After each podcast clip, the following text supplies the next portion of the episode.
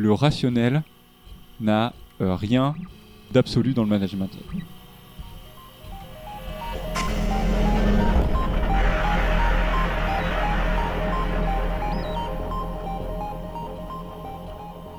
Salut à tous, ici Thomas Bouli de Possible Futur et bienvenue dans ce nouvel épisode de La Fabrique. La Fabrique, c'est le podcast qui explore l'industrie en allant à la rencontre des hommes et des femmes qui y travaillent. À travers leurs portraits et leur expérience, j'essaie de comprendre leur parcours, riche en enseignements, rebondissements et anecdotes. J'espère que comme moi, vous serez super inspiré par ces aventures et que vous pourrez utiliser les nombreux conseils que mes invités ne manquent pas de partager. La Fabrique, c'est tout de suite, c'est parti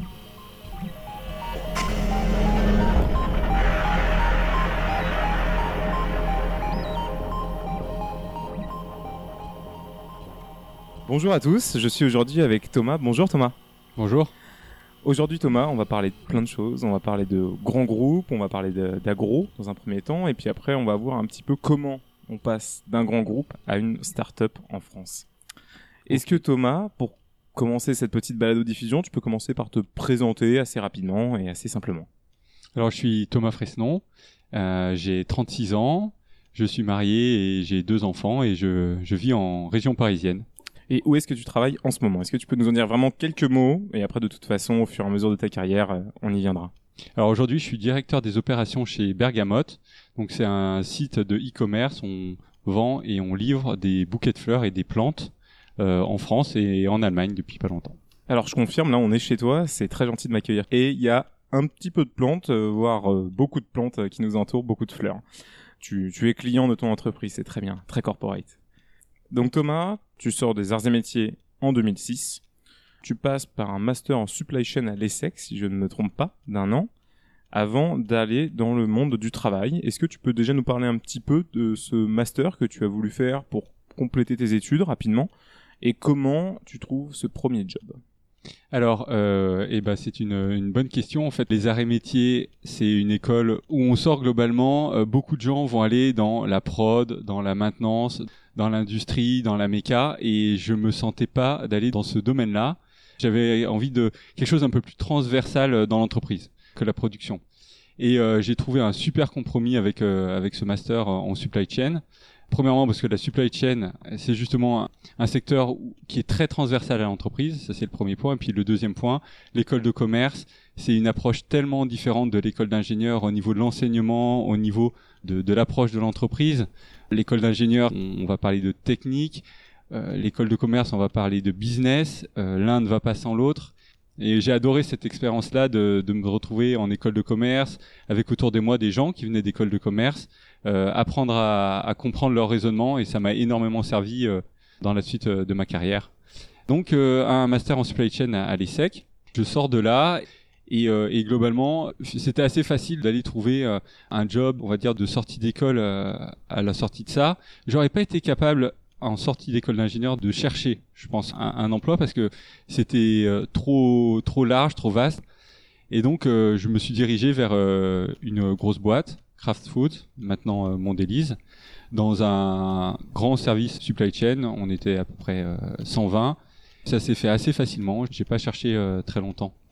C'est une, une expérience qui était extrêmement euh, bénéfique euh, pour moi. Euh, Kraft, euh, grand groupe américain, euh, en termes de supply chain euh, extrêmement euh, évolué, avec des, process, euh, je, je pense, à, à la pointe euh, à l'époque. Une véritable ambiance d'émulation, énormément de jeunes qui ont envie d'apprendre, qui ont envie de se, se dépasser. Donc j'ai vécu mes premières années chez Kraft euh, en, en apprenant énormément sur euh, les métiers de la supply chain. J'ai fait trois métiers différents. J'ai travaillé dans les appros, j'ai travaillé en qualité, en qualité logistique.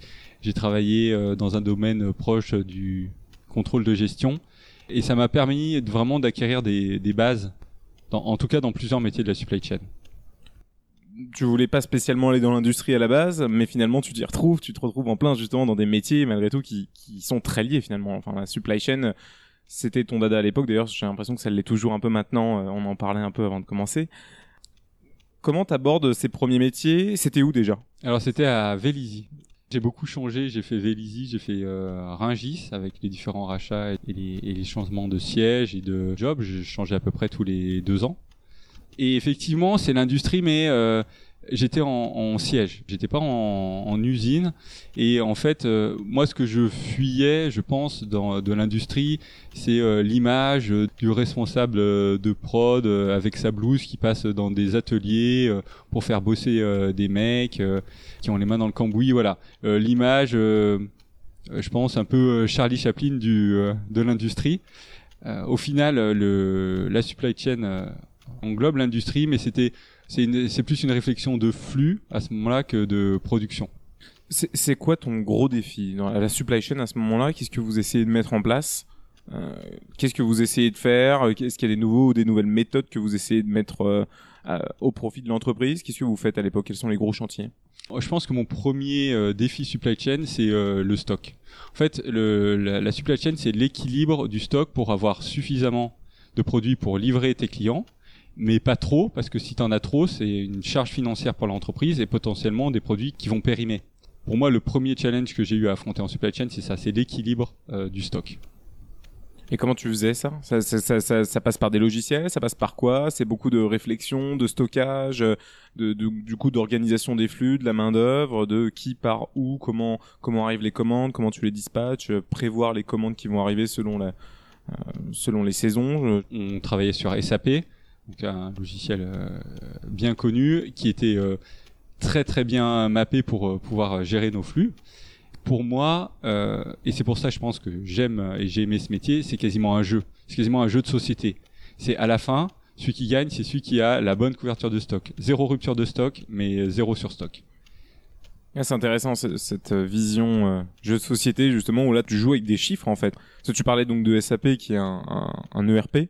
Tu peux peut-être décrire ce qu'est un ERP alors un ERP, c'est un, système informatique qui va gérer euh, l'ensemble des euh, flux d'informations d'une entreprise. Alors ça peut être des flux d'informations, des flux euh, financiers, des flux de marchandises, et qui va permettre à tous les services d'aller chercher des informations qu'il a besoin de traiter. Donc quand on a un flux physique, on a aussi des factures qui vont servir à la compta, on a des quantités qui vont servir à la supply chain, euh, on a euh, des prévisions qui vont euh, servir aux usines à produire les bonnes quantités. Voilà, donc c'est dans un seul système, on va pouvoir avoir tous les flux qui vont pouvoir ensuite être redispatchés, filtrés pour chaque service. Tu parles donc chez Kraft Foods que tu as changé régulièrement tous les deux ans. Tu étais amené à changer de d'endroit, de poste. Comment ça se passait ces changements de poste? Est-ce que c'était toi qui les demandais? Kraft répondait du coup à ta demande? Alors là, euh, là encore, c'est une, bonne question qui, qui m'amène peut-être à mes, à mes premières, euh, mes premières erreurs de, de, jeune ingénieur. Euh, au bout de deux ans dans le service de, de, déploiement des stocks, euh, j'avais le sentiment d'avoir fait le tour, j'avais le sentiment d'avoir euh, démontré ce dont j'étais capable et j'ai voulu changer, j'ai voulu évoluer, j'ai voulu avoir le grade supplémentaire parce qu'on on travaillait par, par grade pour, pour parler d'évolution je me suis précipité euh, sur euh, le, premier poste qu'on m'a proposé, qui était en qualité. C'était un, job euh, très intéressant. malgré tout, aujourd'hui, je constate que il, m'a fait sortir de, de, la supply chain. Et ensuite, quand il a fallu que je revienne à la supply chain, bah, j'ai eu quelques difficultés. Et c'est aussi ça, je pense, qui a précipité mon départ de, de chez Kraft. Mais si tu n'étais pas parti à la qualité, ça se trouve, tu te serais pas rendu compte que justement, toi, ton truc, c'était la supply chain aussi. Donc cette erreur, est-ce que c'en est vraiment une dans le fond? Est-ce qu'elle n'était pas nécessaire pour justement te rendre compte, tu bah ouais, la qualité c'est sympa, tu travaillais, je crois, sur des produits euh, de type chocolat. Chocolat, café, oui. Est-ce que finalement, su la supply chain, ça t'a pas permis de d'identifier ce que tu avais envie de faire? Alors, euh, si, bien sûr que si. Je, aujourd'hui, avec du recul, euh, je pense qu'il faut savoir être patient. Je pense que j'ai un, un, défaut, j'ai certainement toujours, c'est l'impatience. Il faut pas prendre le premier poste qui arrive, il faut prendre le poste qui est le bon. Et s'il faut attendre euh, un an, euh, on attend un an. Et alors, euh, ça m'amène à une autre question. Est-ce qu'il faut attendre ou est-ce qu'il faut être acteur pendant cette attente? Et comment tu fais pour être acteur et justement aller trouver ce job qui est fait pour toi? Ça ramène une deuxième facette et je pense à un de mes deuxièmes défaut que j'ai appris à connaître, c'est euh, savoir se positionner euh, dans une entreprise. Bon, on fera le tour de tes qualités après aussi, parce que là, sinon. Bien sûr. Mais euh, finalement, euh, là où on apprend, je pense que c'est sur ces, euh, défauts. Et en l'occurrence, je pense que comme beaucoup de jeunes, on peut avoir la naïveté de penser que pour évoluer, il faut simplement bien faire son travail. Et je faisais bien mon travail et je considérais que euh, bah, si je fais bien mon travail, bah, je vais évoluer, c'est logique, c'est normal. Mais en fait, non, du moins, ce n'est pas suffisant. Il faut savoir se positionner, savoir montrer qu'on est capable de faire d'autres choses, savoir montrer qu'on est capable de se positionner sur d'autres sujets, qu'on est capable d'apporter autre chose. Et, euh, et ça, je l'avais peut-être pas encore considéré. Et là, je vais rentrer dans le sujet de la politique en entreprise. Et en l'occurrence, là-dessus, euh, je pense être euh, quelqu'un de pas euh, très adapté à, à la politique en entreprise je pense que c'est un véritable atout, un une, une, qualité que de savoir euh, se positionner à l'intérieur d'une entreprise. Euh, c'est pas forcément la mienne, et ça, on y reviendra parce que, euh, en l'occurrence, ce qui est vrai dans un grand groupe, de devoir voilà se, se montrer, se positionner, et c'est très différent dans une start-up où on n'a plus du tout ce, cet aspect-là. Bah pour reprendre un peu la métaphore du jeu dont tu parlais tout à l'heure, c'est presque ça. Hein. Finalement, dans une grande entreprise, c'est qu'il y a aussi un espèce de grand jeu de rôle où euh, bon bah non seulement chacun fait son travail, mais il faut aussi comprendre des interactions avec tout le monde et puis jouer un peu avec tout ça, ce qui peut avoir effectivement des côtés un peu malsains et qui est pas forcément simple à, gérer quoi. Ah tout à fait. Au début de ma carrière, je ne savais pas gérer et aujourd'hui que je n'ai pas envie de gérer. Ça fait partie de mon de mon profil. Au bout de 5 ans chez Kraft Foods, euh, qu'est-ce qui se passe? Pourquoi tu changes? Et comment ça se passe ce changement d'entreprise? Il y a tout un contexte de, rachat de Kraft qui rachète euh, Cadbury, qui fusionne. En tout cas, bon, voilà, acquisition d'une nouvelle entreprise, réorganisation. Euh, j'étais justement sorti de la supply chain pendant deux ans. J'étais revenu depuis un an à un poste euh, qui était proche du contrôle de gestion, intégré à la supply chain, mais j'avais perdu mon réseau, ou, ou du moins j'avais le sentiment de plus être dans les petits papiers de l'organisation et euh, à ce moment-là, on m'a proposé des, euh, missions qui euh, ne m'intéressaient pas ou qui étaient en, dessous de, mon niveau. En tout cas, c'était c'était ma considération. Donc après plusieurs plusieurs discussions où on m'a dit non mais c'est pas grave, tu réévolueras, etc. J'ai décidé de quitter Kraft. C'était aussi une bonne, un bon moment. Ça faisait cinq ans. J'avais fait trois postes. J'ai appris énormément malgré euh, malgré tout euh, ce que j'ai pu dire, euh, Craft reste une expérience essentielle dans mon parcours parce que j'ai énormément appris et je me suis formé et justement bah, c'était l'opportunité pour moi de me dire bah tiens tout ce que j'ai appris maintenant je voudrais le, le restituer, je voudrais m'en servir et pouvoir apporter ça à une autre entreprise. Et puis j'avais aussi dans un coin de ma tête le fait que pour avoir un, un, un parcours vraiment complet en, en supply chain, l'industrie et le, enfin la production, l'usine euh, était un, une clé pour apprendre. J'ai euh, trouvé un poste chez Sorin en tant que responsable logistique euh, d'une usine. Donc Sorin, c'est une société qui commercialise des pacemakers et des défibrillateurs. Donc changement de domaine, on passe de, de l'agro. Donc là on est en 2012 et t'as quel âge? On se rend un petit peu compte. Et donc du coup j'ai 29 ans. C'est une année charnière pour moi, l'année de mon premier enfant, l'année de mon mariage, l'année de de l'achat de mon premier appart euh, et l'année de premier changement d'entreprise euh, avec euh, changement complet de style. Donc je passe d'un siège d'une grande entreprise américaine avec énormément de jeunes diplômés comme moi, où finalement on, vit un peu les, les mêmes choses, à je me retrouve dans, effectivement dans une usine à Clamart, donc super pour moi, en, en, région parisienne, pas très loin de chez moi avec euh, un poste très opérationnel avec la gestion des flux de l'usine, donc tout ce qui rentre de l'usine euh, et euh, tout ce qui en sort. Donc une continuité dans la supply chain, mais là tu es beaucoup plus opérationnel, beaucoup plus proche du terrain et du physique et de exactement, ce qui se passe. Exactement. En fait, on, je venais d'une supply chain de, de siège et j'allais vers une supply chain de, de terrain d'usine avec une, une dimension managériale intéressante également. J'ai commencé à manager chez Kraft ça a été pour moi une, une superbe expérience et, euh, et j'ai découvert que j'adorais ça. C'était quoi alors C'est intéressant. Revenons un tout petit peu sur Craft, sur cette expérience. C'était quel type de personnes que tu manageais? Comment comment ça s'est passé ces premières expériences, ces premières semaines Là, c'était la première fois que je manageais une équipe. C'était quatre femmes. Ça a été pour moi une, une très belle première expérience euh, de management je m'inscris en tant que manager d'une équipe et, d'un service plutôt dans le, développement. Je pense qu'il y a, deux types de deux, gros vecteurs quand on, dirige un service. Il y a un vecteur de gestion d'un service et il y a un vecteur de développement euh, d'un service. Et, et très clairement, moi, ce qui m'intéresse, euh, c'est le développement. Donc, je suis arrivé, j'ai repris un service et j'ai commencé par tout changer. Et le challenge, c'était d'emmener avec moi euh, cette équipe-là en leur disant que, euh, bah, écoutez, vous, il y a plein de choses qui aujourd'hui vous déplaisent dans votre boulot, euh, et, et bah moi, je vais vous proposer d'autres choses.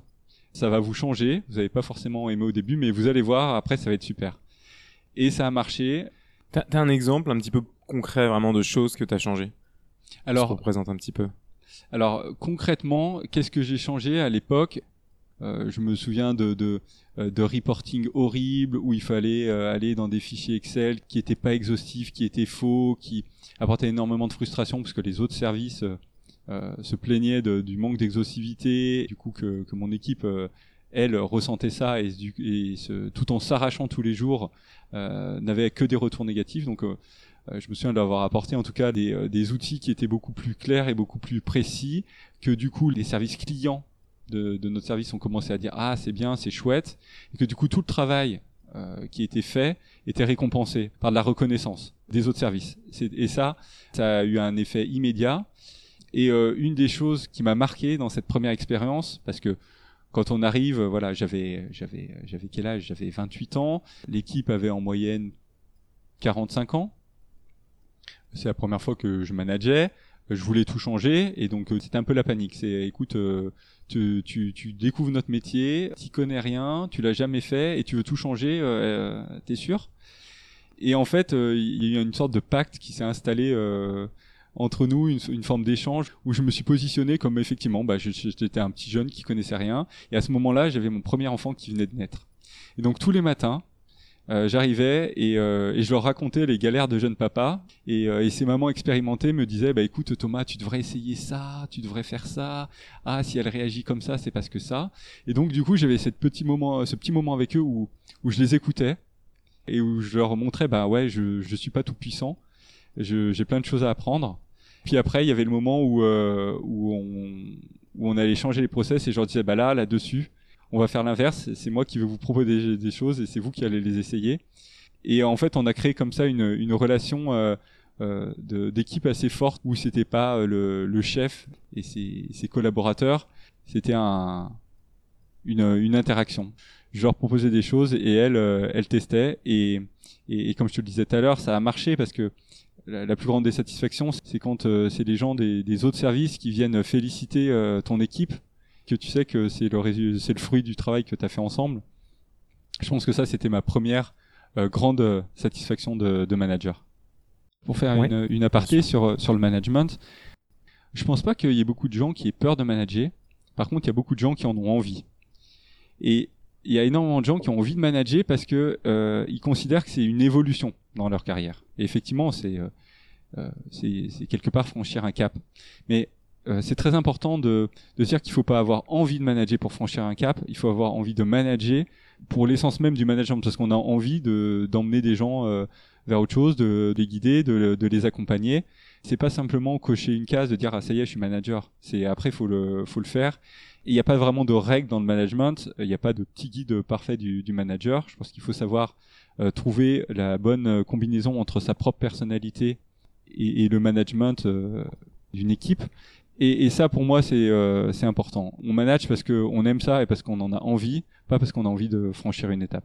Alors, je suis pas tout à fait d'accord parce que j'ai l'impression que la faute n'est pas forcément chez les personnes, mais chez les entreprises qui poussent aussi leurs salariés à devenir managers pour passer des étapes.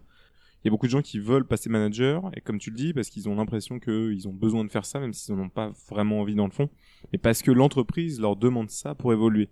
Euh, là où d'autres filières type expertise, type management de projet, en tout cas pour, je parle d'ingénierie, sont pas forcément aussi valorisées que le management. Est-ce que t'as pas aussi ce sentiment-là?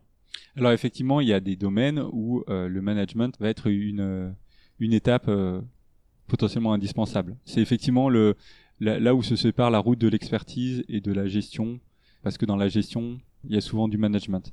Après, moi, je, je reste fermement convaincu que euh, manager quand on n'en a pas envie, c'est un, risque énorme parce que c'est à la fois exceptionnel de manager et à la fois extrêmement difficile.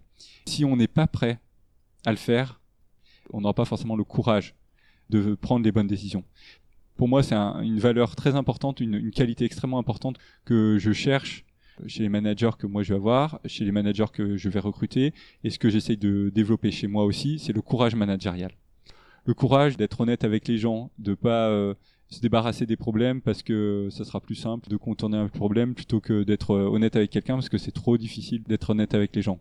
Pour avoir ce courage managérial, il faut vraiment aimer le management et avoir envie euh, de le faire parce que c'est peut-être l'une des choses les plus difficiles, les enjeux les plus difficiles dans l'entreprise. Si on revient un petit peu là sur le sur le fil conducteur de ta carrière, donc chez Sorin, entreprise qui fait des pacemakers à Clamart. Oui. Euh, j'ai regardé quelques chiffres, c'est 70 000 pacemakers par an et euh, 10 000 défibrillateurs. C'est ça. Euh, tu fais du management cette fois très différent, euh, avec un public j'imagine très différent. Est-ce que ça change un petit peu tes méthodes, tes pratiques? Qu'est-ce que tu vois de nouveau euh, dans, ces, dans cette expérience?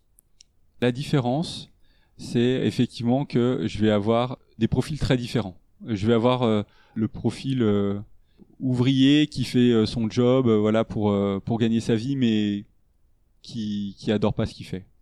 Ça c'était c'était nouveau pour moi et ces gens-là bah il faut faut malgré tout essayer de les motiver et de et de leur apporter de la satisfaction dans leur boulot.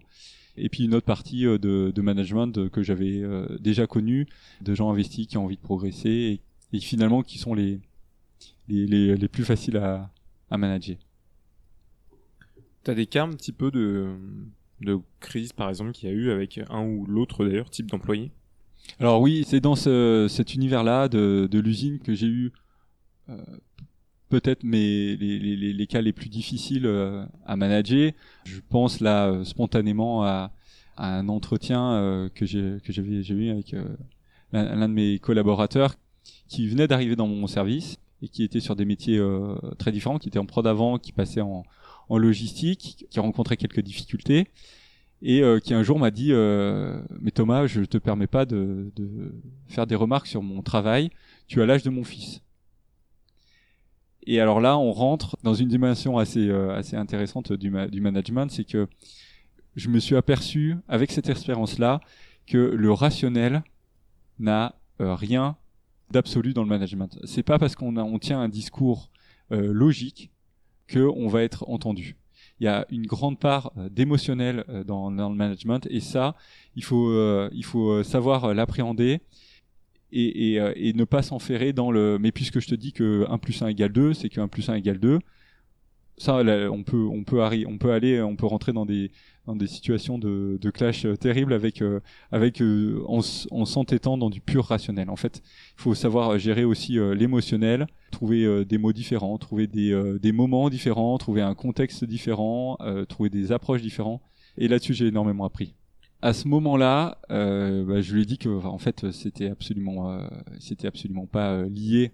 Mon âge n'avait n'entrait pas en considération dans, dans notre discussion, mais en réalité, à partir du moment où la personne m'avait dit ça, euh, l'entretien le, était terminé. Parce que elle, elle, est, elle en était venue à dire ça parce que elle, est, elle avait dépassé le stade du rationnel et que du coup, ça ne servait à rien de poursuivre. Donc, euh, en fait, on a simplement arrêté. On a reparlé euh, quelques jours après à froid et en revenant là-dessus en disant voilà, bon bah, tu vois bien que ce, critère-là n'a pas à, rentrer en, ligne de jeu, mais quelque part, c'est peut-être parce que euh, du coup, moi, j'étais allé euh, trop fort, euh, trop franco, j'ai peut-être utilisé les mauvais mots et que bah, le système de défense de, mon collaborateur s'était retourné vers cet argument-là.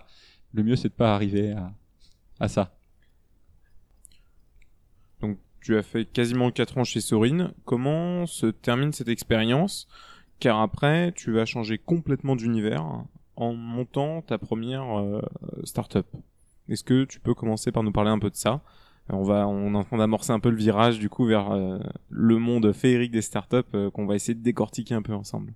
Alors effectivement, j'ai commencé par euh, prendre un, un, virage à 180 degrés. Et malgré tout, c'était pas non plus une, une, surprise parce que depuis l'école, la startup m'attirait et je m'étais toujours dit dans ma vie, j'aimerais créer une startup. Qu'est-ce qui t'attirait à cette époque-là?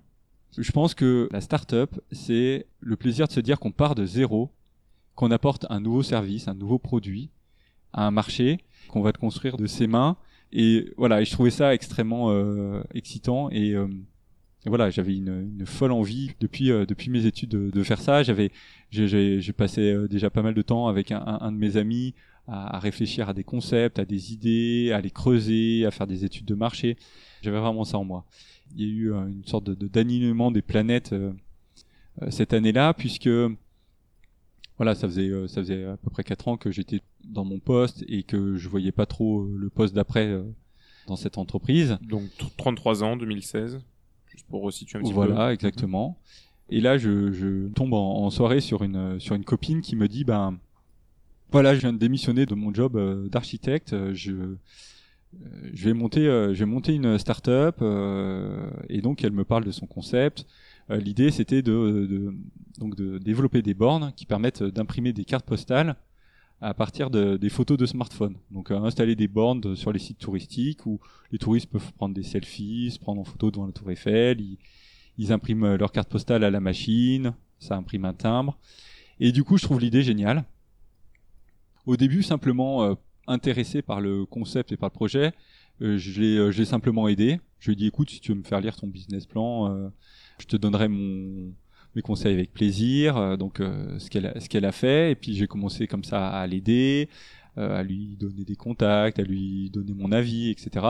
On s'est très bien entendu et au bout de, de quelques mois, elle m'a dit bah écoute Thomas. Euh, si voilà, si t'es euh, si t'es motivé, quitte ton job, rejoins-moi et on lance Pixprint tous les deux. Et donc c'est ce que j'ai fait. Alors c'était c'était top pour moi parce qu'effectivement c'était au bon moment dans ma carrière. J'ai euh, aussi la chance d'avoir euh, d'avoir une femme qui m'a soutenu dans ce projet-là, qui a aussi un, un, travail qui permet de faire vivre euh, la famille. voilà, on a parce que là c'était vraiment la start-up à la dure où au début pas de salaire, rien, enfin rien du tout. Tu, tu, tu émissionnes de Sorine, donc tu pars, tu passes d'un salaire confortable à d'un coup plus rien du tout. Euh, c'est quoi C'est vous partagez la boîte 50-50 Alors en réalité, euh, pas rien du tout, parce que euh, mon, chef euh, chez Sorine avait eu l'élégance de, faire une rupture conventionnelle, ce qui m'a permis donc de, bénéficier de d'aide de, de, Pôle Emploi. Il y, a, il y, a, vraiment une structure pour les entrepreneurs à Pôle Emploi, pour les chômeurs qui créent une entreprise et donc euh, ça c'est très bien parce que du coup on... des aides pendant deux ans je crois de ou quelque chose comme ça. Alors on a deux options, on a l'option de toucher euh, finalement son chômage, de constituer un revenu tous les mois, c'était mon choix, et une autre option c'est de toucher 50% euh, des allocations chômage qu'on aurait touché pendant deux ans pour avoir un, un, apport financier au début pour bâtir son entreprise. Donc euh, pour ça en France on est gâté, il faut le dire, on a quand même euh, pas mal d'aides là-dessus. bon malgré tout le salaire baisse, je suis prêt à prendre le risque ma famille aussi. Et donc pour répondre à ta question, on démarre euh, pas 50-50, tout simplement parce que euh, c'est une très mauvaise idée. En tout cas, je, le pense. Il faut qu'il y ait quelqu'un qui puisse euh, décider quand on n'est pas d'accord. Et donc voilà, on avait fait le choix de, laisser un peu plus de part à Anne, mon associé, pour que, en cas de conflit sur les décisions, on puisse décider et qu'on puisse décider très vite, ce qui est indispensable dans la construction d'une startup. Décidez vite. Donc on, on démarre, euh, on démarre euh, tous les deux euh, cette aventure à, à, développer la borne et puis à commencer à, à avoir les premiers protos, à l'installer, avoir nos premiers clients. Et alors, vous étiez installé où vous pour développer tout ça Chez vous? Comment ça se passait? On s'est installé dans, la, dans une pépinière d'entreprise à Versailles.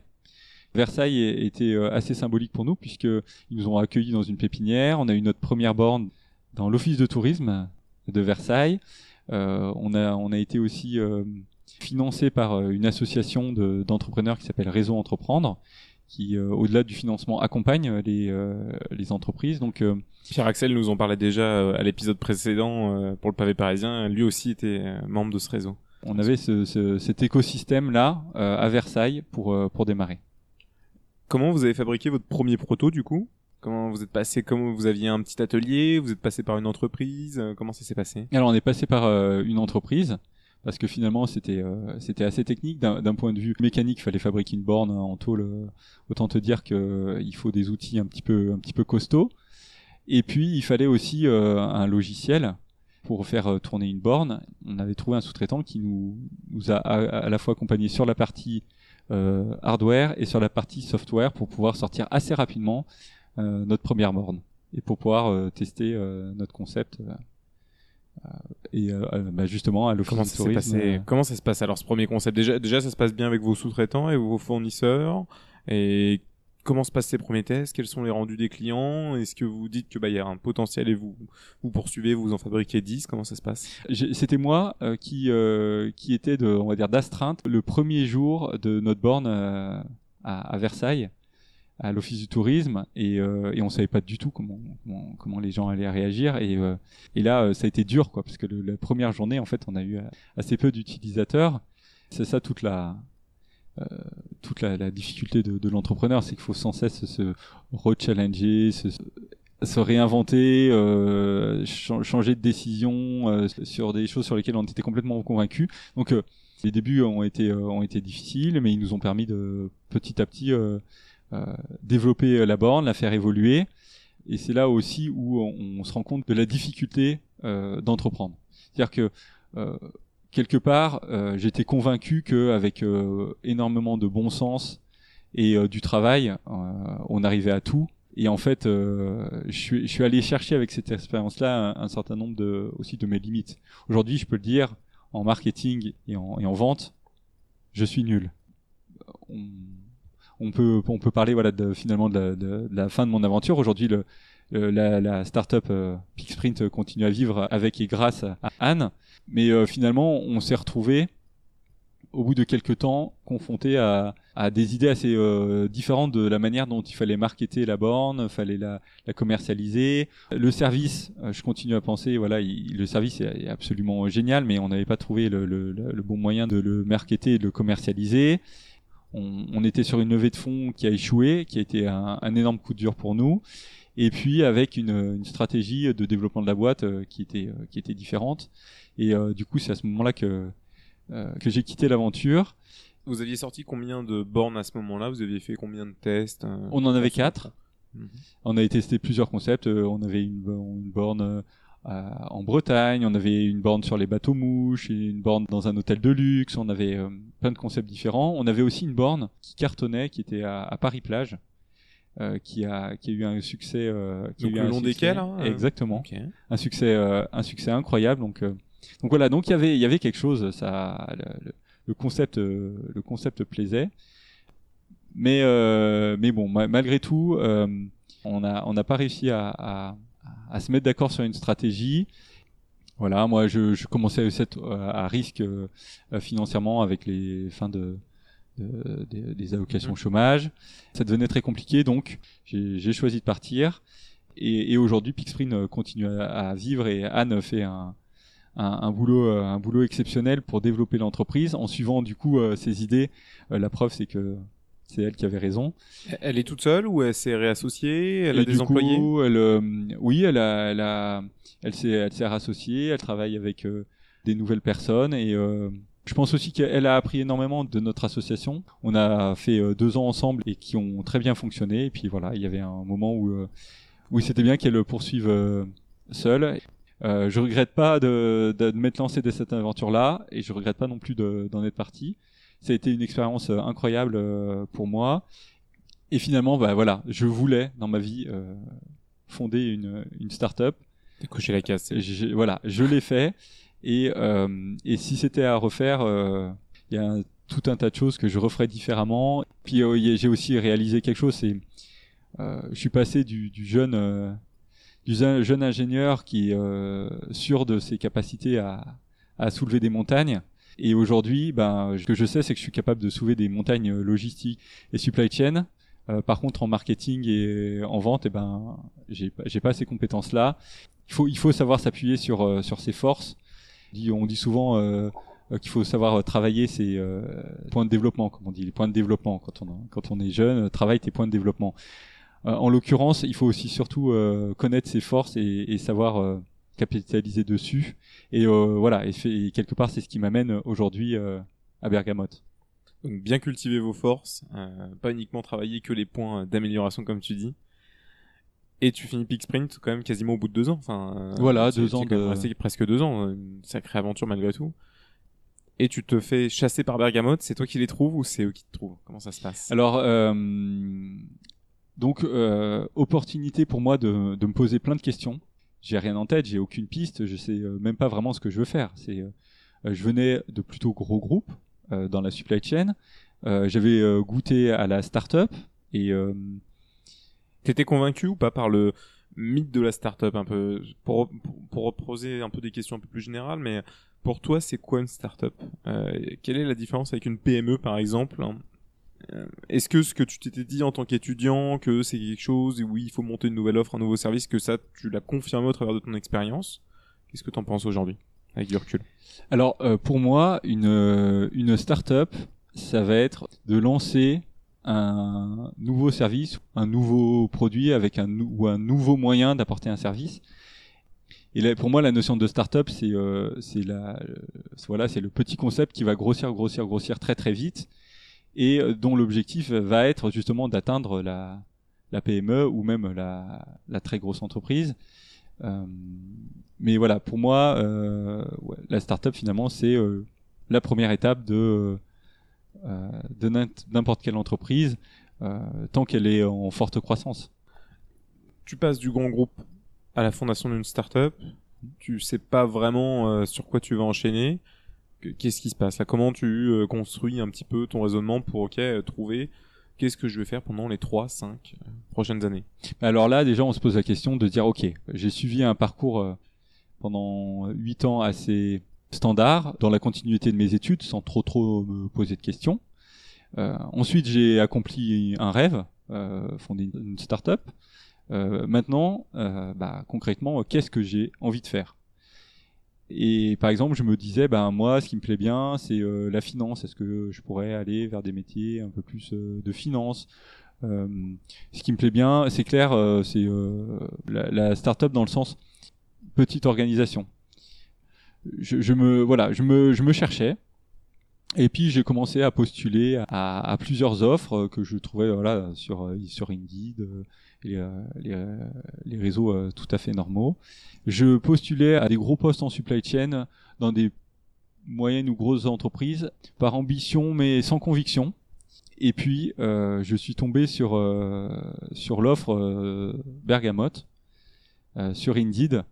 Et là, euh, pour le coup, euh, c'était euh, avec énormément de conviction et d'envie. Là, j'ai vu l'annonce et je me suis dit mais euh, mais c'est génial. C'est euh, c'est exactement ça que je veux faire.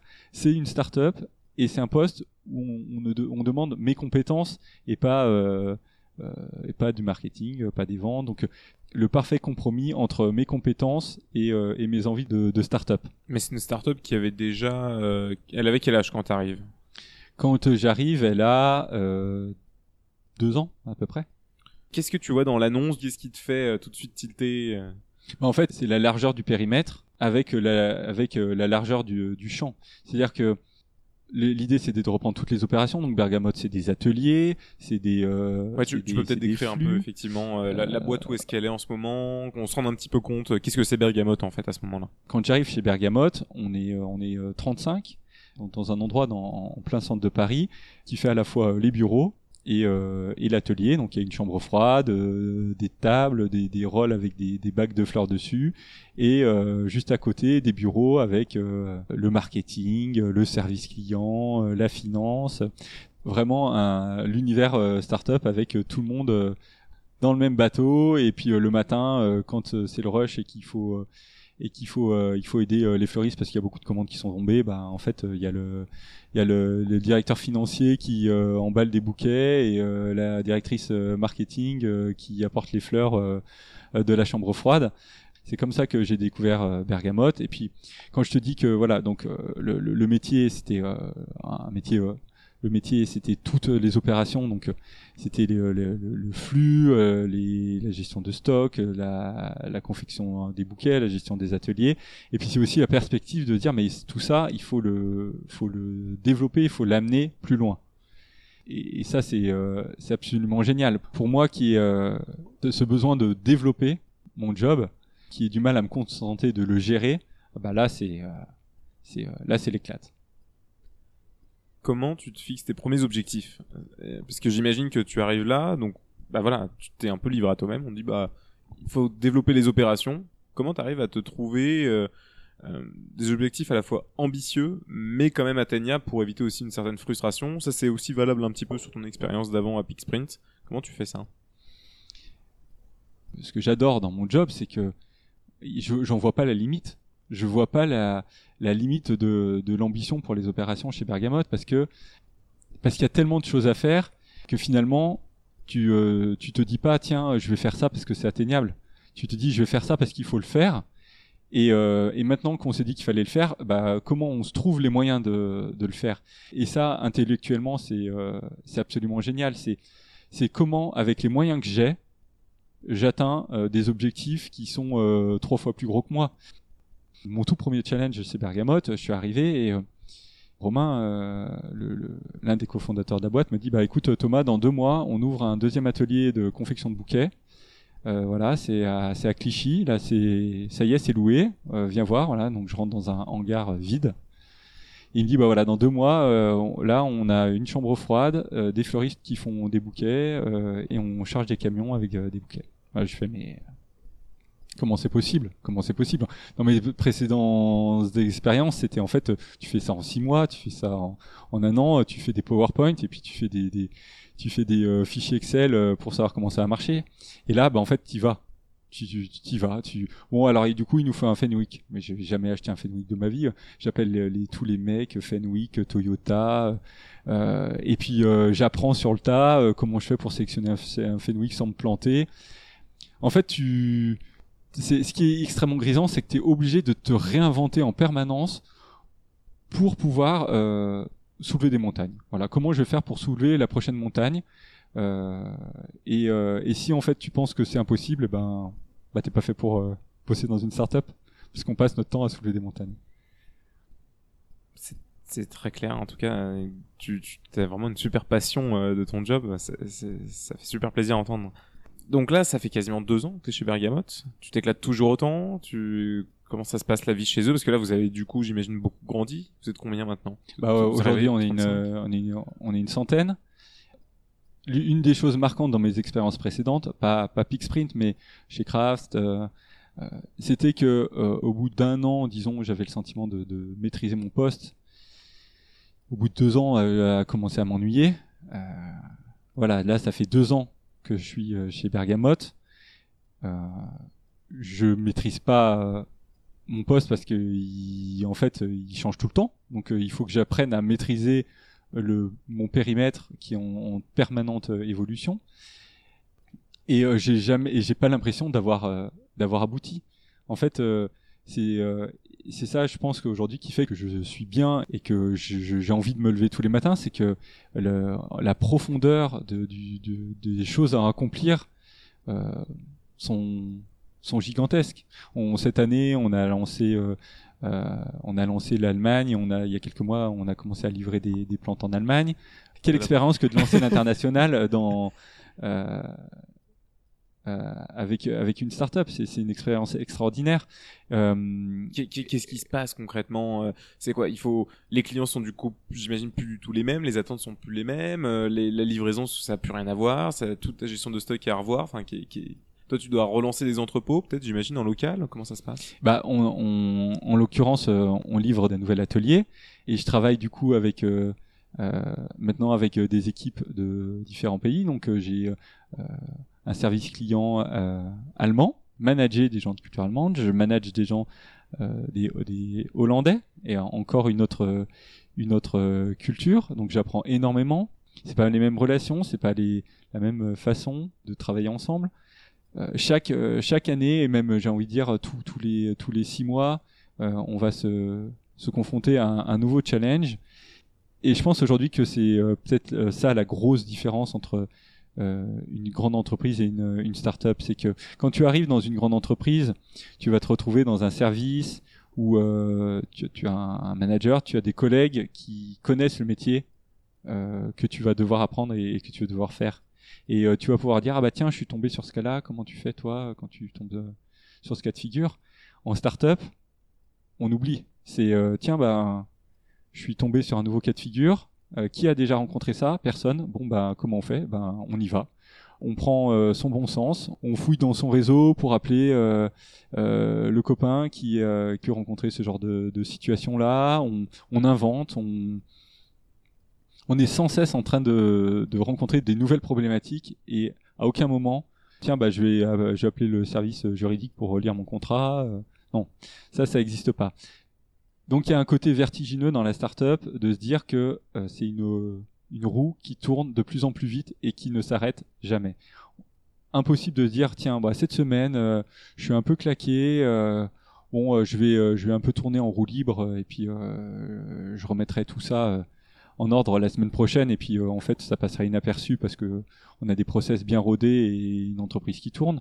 Là c'est ça c'est en startup ça n'existe pas, il faut en permanence être proactif, se réinventer, faire évoluer les choses, euh, c'est ce que c'est ce que je dis en, entretien quand euh, je recrute des gens. On a deux missions aujourd'hui. Moi, dans, en tout cas, aux, opérations de Bergamos, on a deux missions. La première, c'est que au quotidien, euh, ça tourne, on soit capable de livrer nos clients dans des bonnes conditions avec des bons produits.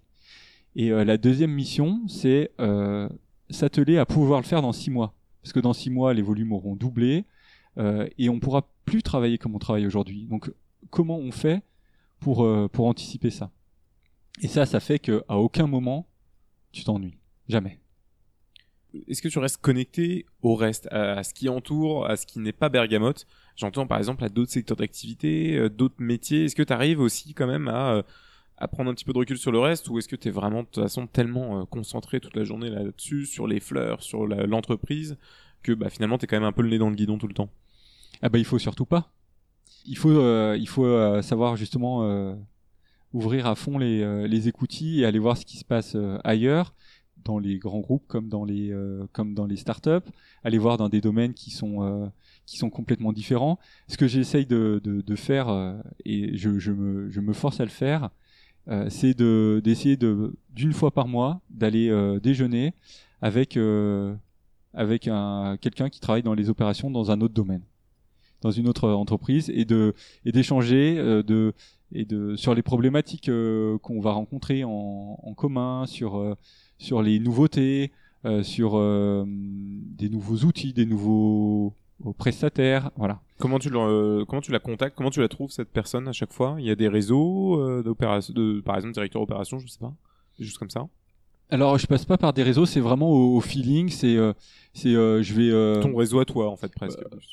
alors, l'idée c'est de l'agrandir. Donc euh, euh, finalement mon réseau, euh, je, le connais, mais c'est aller se dire tiens bah j'ai vu, je suis tombé sur un, article de cette entreprise là. bah tiens comment ils travaillent. Donc par exemple récemment, je suis tombé sur De Vialet. Je me, voilà, je me suis un peu intéressé à, cette boîte. Ils vendent pas des fleurs. Hein. on n'est pas du tout dans le même secteur malgré tout, c'est une, belle entreprise française euh, qui, euh, qui grossit. Et donc, du coup, bah, je me suis dit, bah, tiens, euh, allons voir un peu sur LinkedIn. Je suis tombé sur un, gars qui travaillait sur le e-commerce de, de Duvialet. Je lui ai dit, bah, on déjeune ensemble. Il m'a dit, tiens, ouais, pourquoi pas. Et, et comme ça, je fais, voilà, je rencontre des gens et ça m'ouvre, ça m'ouvre l'esprit. Ça alimente ma capacité à trouver de nouvelles idées. Euh, c'est quoi aujourd'hui si je commande une fleur sur Bergamote Qu'est-ce qui se passe? Si moi en tant que client j'arrive, j'appuie acheter, qu'est-ce qui se passe? Alors en euh, quelques mots euh, rapidement pour expliquer un petit peu aux gens bah, en fait comment fonctionne l'entreprise. Bah, alors qu'est-ce qui se passe? C'est que déjà tu peux cliquer sur commander et te faire livrer dans les deux heures qui suivent si, si tu es sur Paris. Et ça c'est c'est un petit challenge logistique. Ça veut dire que on a prévu qu'on aurait des fleurs pour pouvoir euh, servir ta commande, alors qu'on est dans un achat qui est euh, qui est plaisir, qui est euh, dans l'émotionnel. C'est c'est pas le, le voilà, on, on, vend pas du dentifrice où tu sais que tu as une consommation journalière de dentifrice. Là, on est dans dans l'achat. tiens, j'ai envie de me faire plaisir, je vais acheter un bouquet ou j'ai envie de faire plaisir et je vais je vais je vais livrer une une plante à quelqu'un. Ta commande arrive, on va lui allouer des, un stock, on a besoin de tant de fleurs pour faire le bouquet. Tout de suite, la commande va arriver dans l'atelier. On va tout de suite bloquer un moyen pour livrer à ta commande. Et en 15 minutes, on va prendre les fleurs pour créer ton bouquet. Il y a un fleuriste qui va se charger de confectionner ton bouquet. On, va l'emballer et il sera prêt à être dispatché. Et puis là, hop, notre livreur qui, arrive et qui ira livrer ton bouquet là où tu l'as souhaité. C'est un livreur bergamote ou pas? Non, on fait appel à, différentes euh, sociétés de livraison en fonction du lieu géographique et du type de. et si je suis pas sur Paris, du coup, comment ça se passe? D'où viennent les fleurs? Ou donc tu parlais de chambres froides. Combien de temps, par exemple, vous conservez des fleurs dans des chambres froides? Parce que ça se périt très vite Alors, on est sur un, produit extrêmement périssable et euh, extrêmement fragile et vivant. En termes de logistique, c'est du pointu. Euh, et puis je te le disais sur de la prévision qui est pas du tout euh, euh, de là du, du 1 plus 1, 1 plus 1 égale 2 là c'est c'est vraiment compliqué. Alors l'idée c'est de garder les fleurs pas plus de deux jours pour avoir un maximum de fraîcheur chez nos clients. C'est hyper important. Les fleurs on les achète en circuit le plus court possible. D'aller même parfois directement à l'exploitant pour pouvoir acheter des fleurs. On se dirige de plus en plus vers des fleurs euh, européennes euh, voilà pour pour voilà pour être pour être éco-responsable. On fait même des tests. Euh, on envoie des, fleurs qu'on commande en labo pour tester s'il y a des pesticides dedans, des produits chimiques. L'idée c'est vraiment d'avoir des beaux produits. On, on, met le prix dans nos fleurs. L'idée c'est vraiment de, de, donner à nos clients des des fleurs qui sont fraîches, des fleurs qui arrivent en circuit court et, euh, et des fleurs de, de, qualité. Qui viennent de, c'est quoi, Hollande, j'imagine, sud de la France, un petit peu. Alors voilà, bah par exemple, euh, là en ce moment, on est euh, dans la période des anémones, des renoncules, donc tout ça, on en trouve euh, normalement dans le sud de la France, euh, de l'Italie. on a de l'eucalyptus qui peut venir de l'Italie, qui peut venir de l'Espagne, voilà. Bah, merci pour ce petit panel là, pour cette synthèse un peu de la boîte et de bergamote. Je pense que c'est assez clair. Euh, si je finis avec quelques questions un peu plus traditionnelles et un peu plus globales. Est-ce que tout ce que tu as appris aujourd'hui, tu peux l'appliquer demain à n'importe quel autre secteur? C'est des questions euh, que pas mal de gens se posent à se dire, bah tiens, mince, en fait j'ai bossé pendant 5 ans euh, dans l'automobile, j'ai bossé pendant 5 ans dans l'agro, en fait je vais pas réussir à sortir de ce secteur-là. Je pense que tu es la preuve que, bah si, en fait tu peux changer de secteur en permanence et savoir te réinventer dans les métiers de la supply chain en l'occurrence, mais peut-être dans d'autres. Qu'est-ce que tu en penses? Bah oui, et j'ai même envie de dire euh, plutôt euh, plutôt deux fois oui parce que je pense que c'est comme ça qu'on peut avoir euh, les, les, les, plus belles idées et les plus belles innovations. Prendre les bonnes pratiques d'un secteur et les amener dans un autre. rester dans le même secteur et dans le même domaine, on va se créer une, euh, une expertise et on a besoin d'experts. Mais euh, aller euh, chercher d'autres domaines pour son propre domaine, c'est se, donner l'opportunité d'être innovant, tout simplement. Donc moi je crois beaucoup à ça. Et en l'occurrence, effectivement, j'ai fait de l'agroalimentaire, du médical, des cartes postales, maintenant des fleurs. Je me suis enrichi de ça et pas du tout éparpillé. Est-ce que tu as des livres que tu conseillerais, que ce soit des livres que tu as lus récemment, euh, que ce soit de business ou autre, euh, pure aventure, des choses comme ça qui, qui t'ont fait un peu voyager ou qui t'ont appris, des choses J'aime beaucoup les livres sur l'entrepreneuriat. Après, euh, il y en a plein. J'aime beaucoup les livres Comment apprendre à être plus efficace, Getting Things Done, qui est un des l'un des plus connus que que je trouve très intéressant pour se, se challenger et essayer de d'être plus efficace. Et autre question qui me vient un peu là, pour, euh, pour finir l'expérience Bergamote, euh, est-ce que tu fais beaucoup de charrettes aussi? Parce que tu as, l'air de dire qu'il y a beaucoup beaucoup beaucoup de travail. Hein. Est-ce que ça te prend beaucoup de temps? Et est-ce que c'est au détriment parfois de ta vie perso ou, pas? Ou est-ce que tu arrives à maintenir un équilibre euh, que tu juges bon pour à la fois ton travail et ta famille et tes amis? Alors, je peux dire que je travaille beaucoup. Je peux dire aussi que j'adore ma vie et l'équilibre euh, pro-perso que, j'y trouve. Euh, je m'épanouis dans mon boulot et ça me permet d'être aussi épanoui euh, dans ma vie perso et le, la, la, réciproque est vraie. Je pense que c'est simplement une question de trouver un équilibre dans le, travail qu'on donne et ce qu'on va en tirer. Je ne parle pas simplement d'un salaire, mais aussi d'un accomplissement de soi et de la reconnaissance.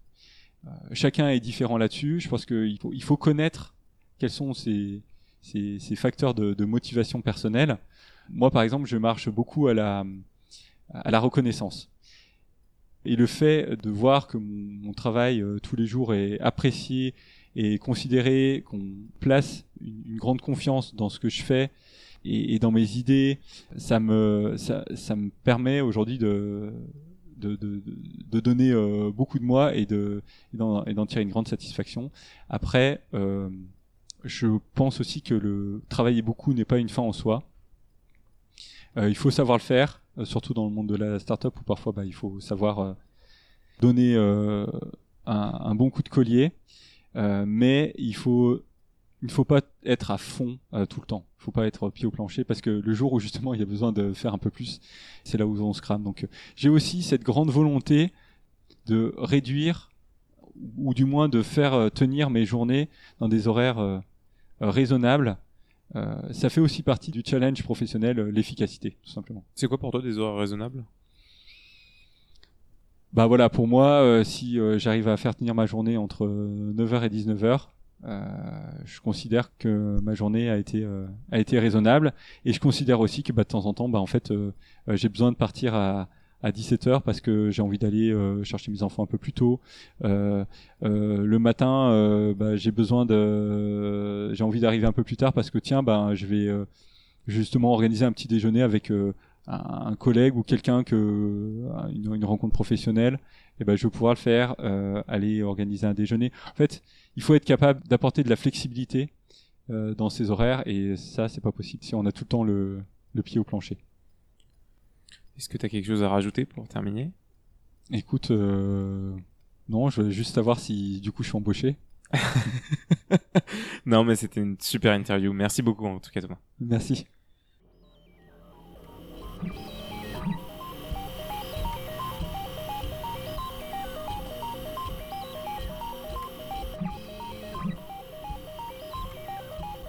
Eh oui, c'est déjà la fin de la fabrique pour aujourd'hui. J'espère que comme moi, vous avez passé un super moment. Encore un gros merci à Léo Sexer pour l'accompagnement visuel et musical de l'épisode. Bon, pour ceux qui sont encore là, j'ai besoin de vous. Si j'essaie d'améliorer les épisodes à chaque fois, il reste encore sûrement beaucoup de choses à perfectionner. Et l'idéal pour ça, c'est encore que vous m'envoyiez un petit message, par exemple sur LinkedIn. J'attends tous vos retours avec impatience. Mais le plus important, c'est qu'on se retrouve très bientôt pour un nouvel épisode de La Fabrique.